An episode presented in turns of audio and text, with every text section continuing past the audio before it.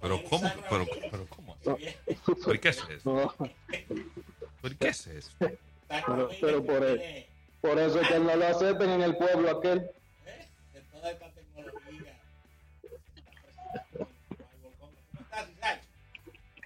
Muy bien, muy bien, buenos días. Que buenos días. Oye, es que el que amanece en la playa no puede, no, no puede empezar normal.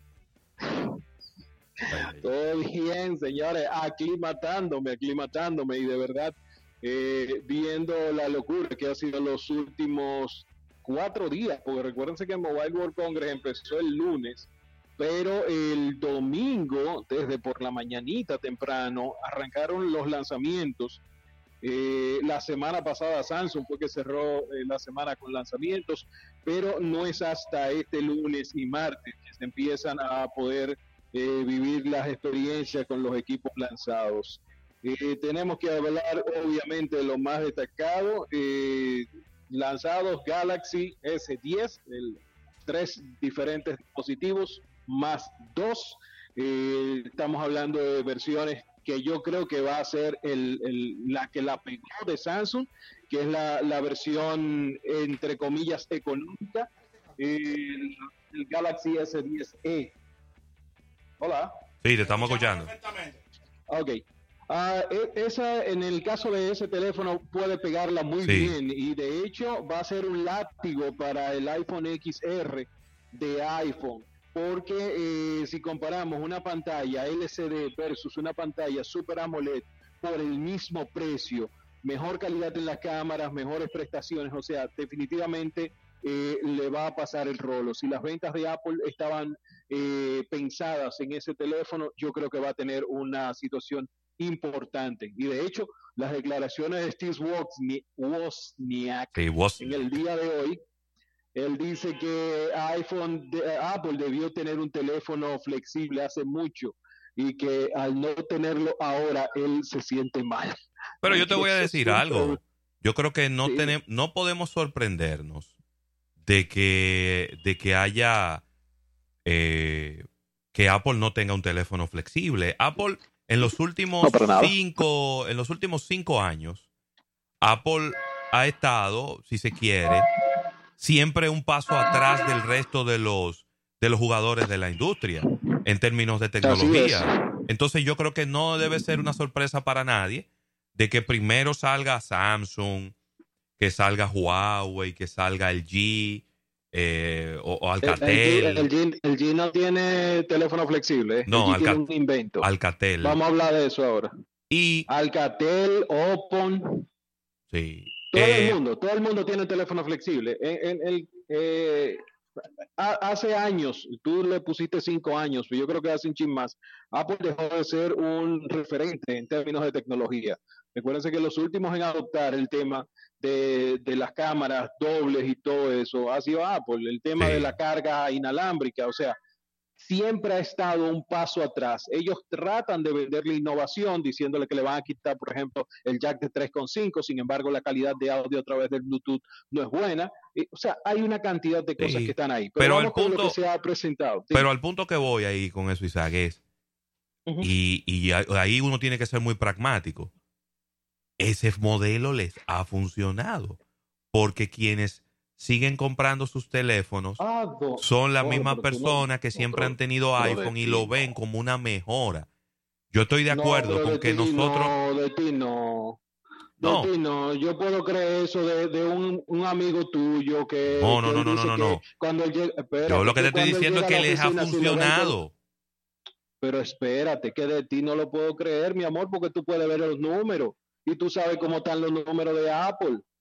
¿Entiendes? Los Entonces, números no de Apple no están, pero los números de Apple no están como ellos lo tenían hace un tiempo. Pero, pero ojalá cualquier empresa de tecnología tenga los números que tiene Apple. No, Claro, No, Isaac. porque eso, no, no, no, lo que pasa es que nosotros lo estamos viendo en función de si las otras van a subir o no.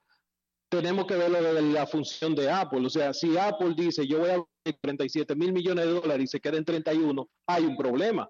Claro. No sé si me estás entendiendo. No, sea, totalmente, El totalmente. modelo dejó de funcionarle hace dos años, tres años, cuando ellos tiraron un teléfono por encima de los mil dólares y el teléfono no tenía una innovación más que en el nombre, entonces ahí empezó a flaquear el modelo.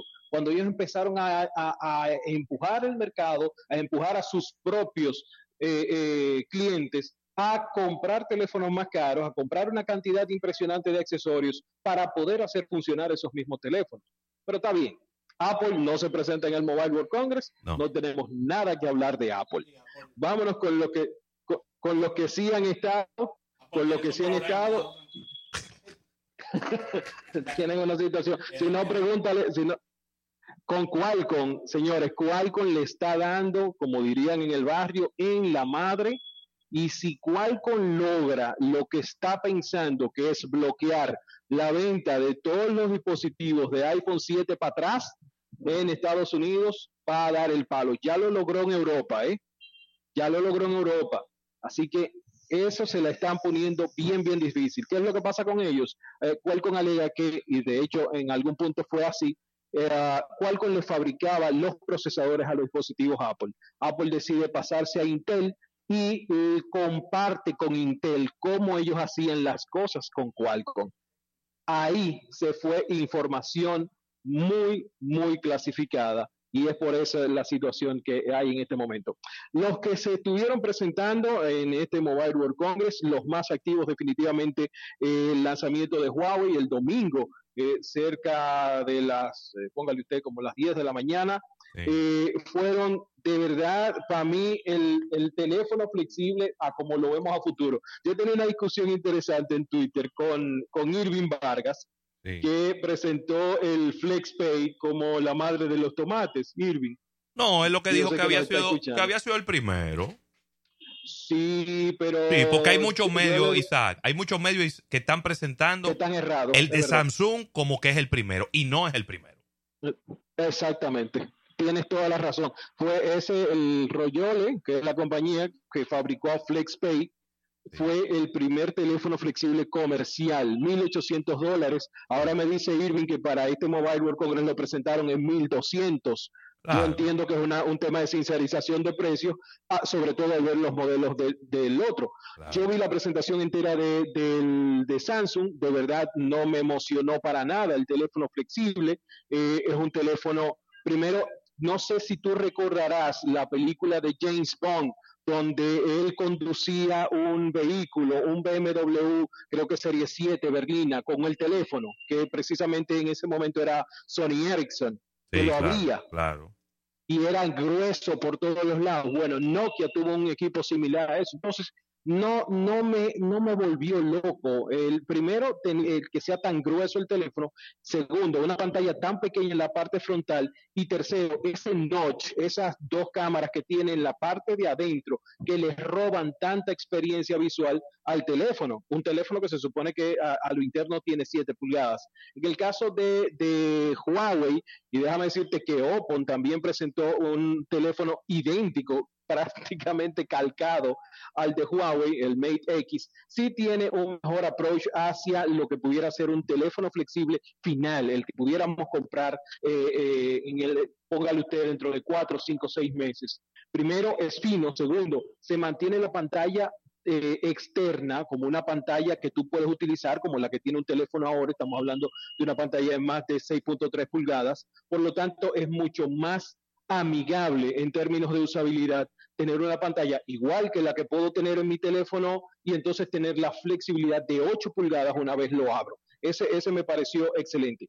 Ahora, lo que no entendí, y esto hablando con LG, yo vi la presentación del G, los dos dispositivos. Primero el, LG G8, yo no voy a pronunciar la otra parte, y el LG B50. En el caso del G8 es como el diseño de 2017, más o menos, eh, sin ningún cambio, prácticamente sin ningún cambio. No hay nada que te diga, wow, esto va a, romper el mundo. Y entonces el tema que lo habíamos hablado hace, creo, dos o tres semanas cuando empezamos a ver los teasers, de el uso de gestos para manejar el dispositivo móvil. ¿Te acuerdas que la semana pasada dije que el tema de gestos incluía que yo iba a tener que tener las dos manos ocupadas con el teléfono? Entiéndase, voy a tener que estar sosteniéndolo en uno y haciendo el gesto de subir y bajar el volumen en la otra mano. Y ya eso se pierde la usabilidad de un smartphone. Entonces, LG ha hecho una interfaz muy, muy ruda basada en esos gestos que para tú pasar una aplicación a otra, como imagínense que ustedes ponen el teléfono sobre la mesa y entonces eh, le hacen como si lo estuvieran agarrando, como cuando uno está echando sal, así, eh, y entonces él, él empieza a hacer estos Mi amor, eso no hay usabilidad para nada, o sea, no me diga que la gente va a andar, que ese es el futuro de la gente andando eh, eh, como echando sal o, dándole, haciendo volumen en el aire. No, de verdad no creo. Yo esperaba algo más, eh, más parecido a lo que tenía Amazon, que, y, espérate, espérate, mm. más allá, ¿tú te acuerdas que nosotros utilizamos el Galaxy S4? Claro. ¿Te acuerdas cómo pasábamos las fotos en la galería? Sí, claro. Era pasándole la mano por arriba. Era con ¿Qué año es el Galaxy S4? Era con gestos. Era con si queríamos contestar una llamada en speaker, le acercábamos la palma de la mano y ya. Ese, Que esa es otra cosa. O sea, de verdad es un teléfono que no trae ninguna innovación. La otra cosa que ellos plantearon era que el teléfono se desbloqueara con las venas de la mano. El G8. Eh, con las venas. Ah, Ay, Dios. Sí, el teléfono te lee las venas. Ah, ¿Qué romántico? ¿Qué estoy diciendo? Te lee el nivel de hemoglobina. Pero eh, si ustedes ponen el teléfono sobre la mesa y acercan la palma de la mano, la retienen ahí un momentito, entonces hay un sensor que sale y lee las venas, la configuración de tus venas y desbloquea el teléfono. Oh Dios, o sea. Yo Ahora, eh, Isaac, yo no sé si tú te fijaste en una cosa que yo he estado mirando. Eh, que la principal quizá diferencia que yo le estoy viendo a estos dos teléfonos doblables, estos teléfonos flexibles. Sí. El teléfono de Samsung tiene la pantalla adentro. Es decir, cuando tú cierras, por fuera hay una pequeña pantalla que me parece que la ejecución fue muy pobre, pero la pantalla queda protegida, la pantalla grande queda protegida adentro. Sin embargo, el teléfono de Huawei no es así. El teléfono de Huawei, la pantalla está afuera. Y entonces cuando tú doblas, tú tienes dos pantallas por fuera. Tú no tienes pantalla adentro. Entonces, yo no sé ¿Cómo? Y, claro, eso lo vamos a ir viendo en el tiempo y lo vamos a ir viendo cuando ya los productos estén en la calle y la gente lo empiece a utilizar. ¿Cuál va a ser la solución más práctica de estas dos? Porque una pantalla todo el tiempo por fuera necesariamente va a recibir más golpes y más maltrato que, que la pantalla que está por dentro y que está siendo protegida por la carcasa del teléfono. Claro. Eh, sí, con, ¿Te eh, acuerdas que habíamos planteado esa misma situación cuando vimos el prototipo de Xiaomi? Que se doblaba como un sobre hacia adentro y quedaban eh, dos pantallas expuestas hacia abajo y una pantalla hacia arriba.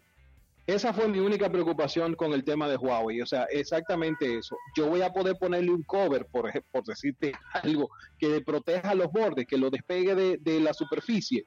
No sé no, no sabemos realmente. Eh, de hecho, el, eh, eh, es medio truculento el asunto de si, si, va a quedar así finalmente. Lo que sí, en, en cuanto a... Y, el otro teléfono ese que tú hablabas de, pantallas dobles, está el G que presentó el B50.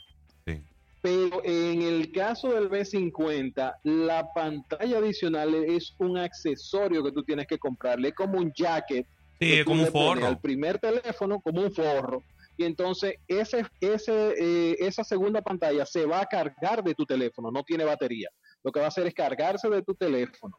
Hay que ver cómo va a impactar eso la batería, porque recuérdense que es una pantalla AMOLED que va a estar consumiendo igual que el teléfono tuyo. Sí. ¿Ok? Y la otra parte, ¿cuánto va a costar? ¿Cuánto me va a costar tener una pantalla adicional? Que yo no le veo mucha funcionalidad, o sea, de verdad, así, así, no le veo mucha funcionalidad. porque recuérdense que el, un experimento que hicieron los amigos, no sé si ustedes, yo, que a mí me gusta ir a la historia, Kyocera o Kyocera presentó un teléfono de doble pantalla. yo creo que se quedó dentro del departamento de mercadeo todos los modelos que ellos hicieron. No, y recuérdate también el, el Hisense, que creo lo vimos en el 2018 y lo volvimos a ver mejorado ahora en el 2019, que tiene pantalla por detrás y pantalla por delante.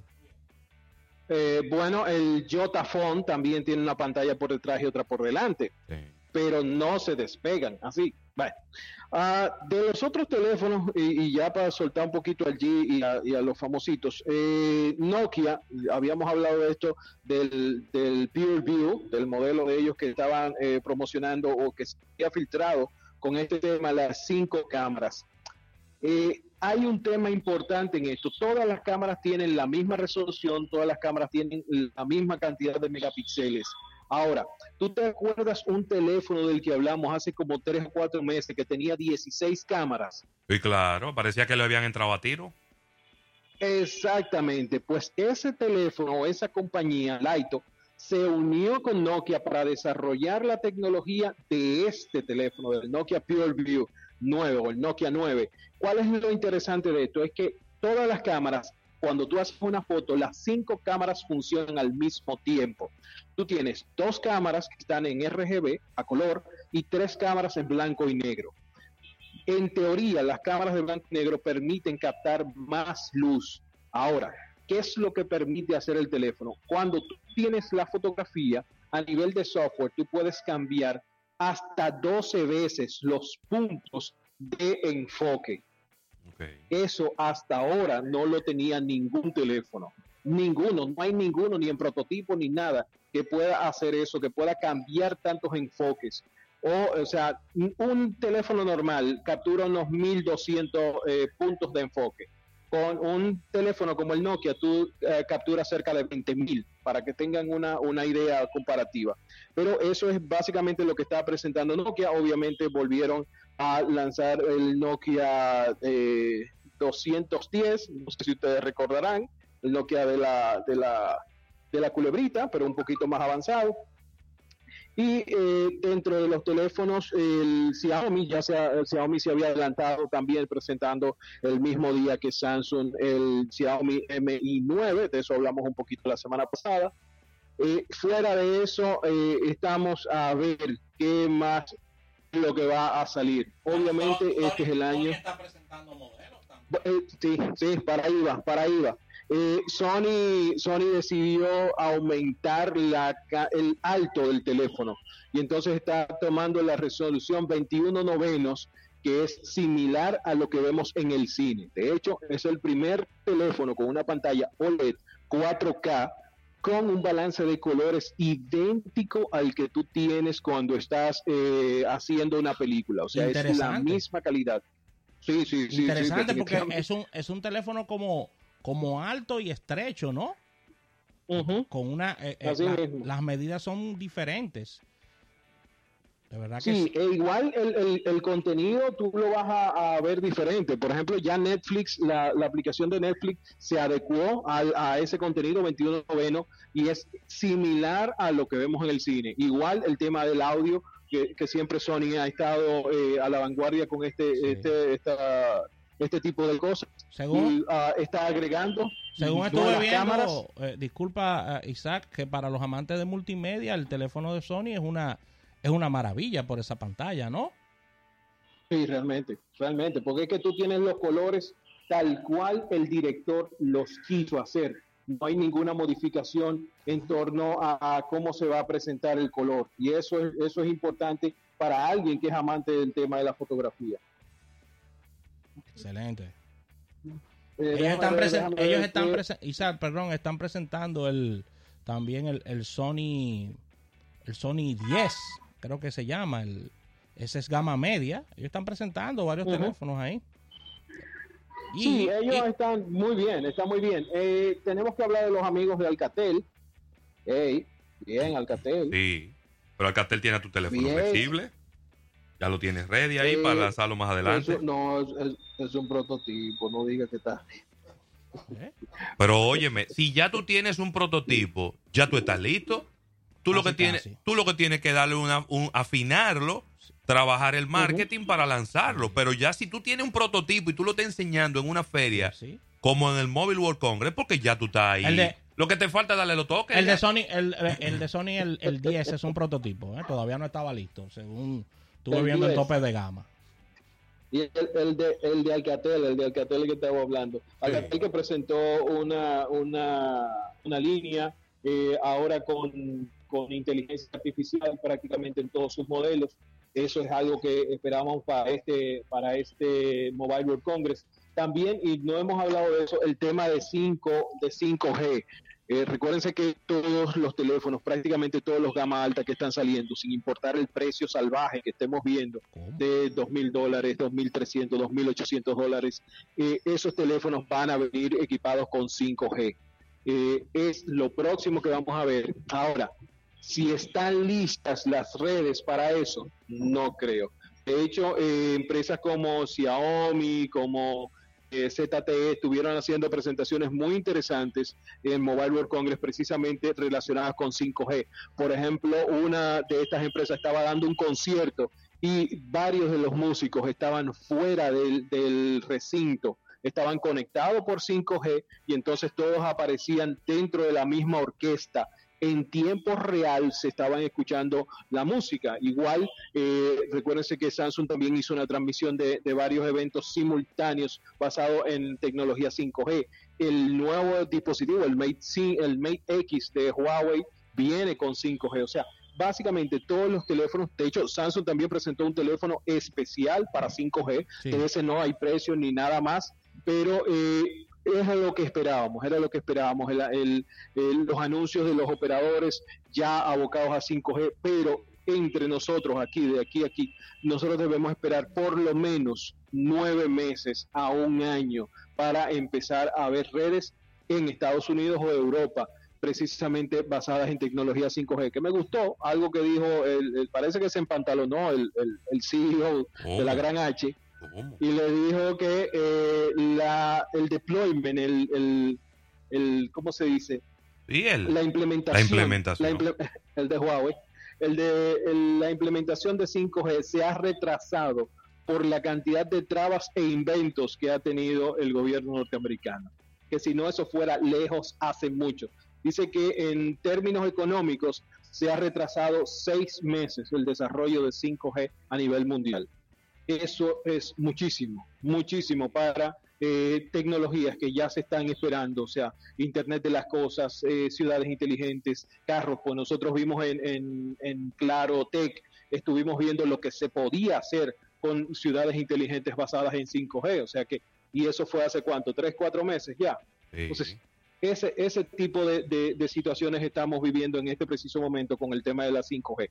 Hay muchísima información todavía que va a estar saliendo de este Mobile World Congress. Yo voy a ver si me pongo al día entre hoy y mañana para Gadget Dominicana y hacer todo, todo lo que lo que eh, ha estado saliendo, colocarlo ahí para ustedes y un poquito digerir toda la, cantidad de información que ha estado saliendo. Bueno, hasta ahora el gran ganador, hasta este instante, ¿eh? comenzando el Mobile World Congress, Huawei. Es el gran ganador porque de este teléfono plegable, doblable, no se tenía ninguna filtración, no se sabía absolutamente nada y todo el mundo, todo el planeta se quedó en shock con una foto que sí se filtró de colocación de un letrero de que ellos iban a estar presentando ese, e, ese teléfono, pero esa, eso se coló tres horas antes que se abriera todo. Tres horas antes, sí, fue, de verdad yo, yo el, nivel, sí, el nivel de manejo del secreto, eh, ¿cómo se dice? Corporativo, eh, tuvo un nuevo nivel o adquirió un nuevo nivel con este tema de la presentación. No salió nada Obviamente no tenemos nada eh, del P30, que se esperaba que lo presentaran hoy, o que se esperaba que por lo menos tuvieran un teaser en este eh, Mobile World Congress. No, todo se fue para marzo eh, y se va a estar presentando en París. Yo espero que uno de ustedes pueda acompañarlo y que desde allá esté reportado. nosotros siempre estamos dispuestos a ir contigo donde tú nos invites. Eso es así. Somos gente humilde. siempre humilde. Así mismo. Bueno, tú sabes que eh, este fin de semana estuve eh, probando el Mate 20 Pro en las peores condiciones posibles. Eh, sol, bloqueador solar, agua salada y mucho calor. La respuesta del equipo ha sido muy, muy buena.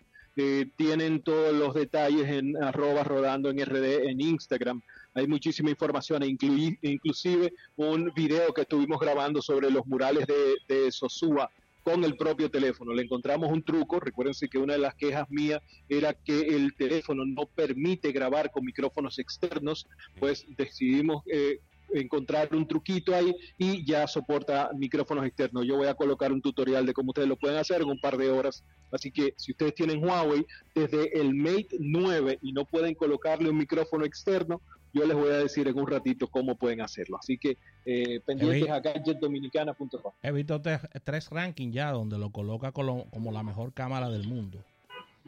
Bueno, eh, está el, de hecho, el eh, que no pudimos hablar de eso porque la presentación se terminó muy, muy tarde, o empezó muy tarde, pero el Galaxy S10 Plus entró en la cámara, en la categoría de cámara trasera a eh, estar empate con el Huawei Mate 20 Pro y con el P20 Pro.